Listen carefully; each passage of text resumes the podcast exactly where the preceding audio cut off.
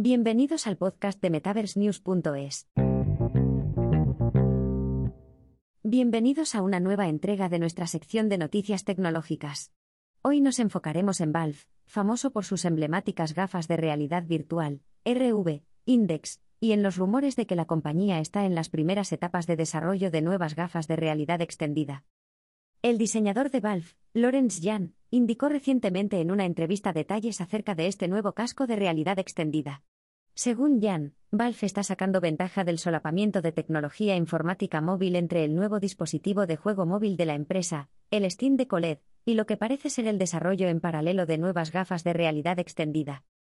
Uno de los puntos destacados de la entrevista con Jan fue su afirmación de que hay mucho solapamiento de piezas tecnológicas que podemos utilizar, la transmisión inalámbrica es muy aplicable a la RV. Esta declaración puede insinuar posibles características de las nuevas gafas. Sin embargo, la compañía-Needs Confirmation-Bajo ha enfatizado que no tiene nada que anunciar hoy en términos de RV, aparte de que seguimos trabajando en la RV y seguimos avanzando en ella. Además de la información de Jan, ciertos eventos recientes también apuntan a la posible actividad de Valve en el ámbito de la realidad extendida.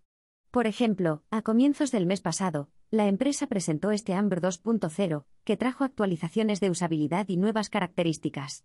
Este lanzamiento hace evidente que Valve está dedicando esfuerzos a mejorar su soporte de software de realidad virtual, lo cual puede ser una preparación para el lanzamiento de un nuevo hardware. Con todo esto en mente, existen claras indicaciones de que Valve podría estar desarrollando unas nuevas gafas de realidad extendida.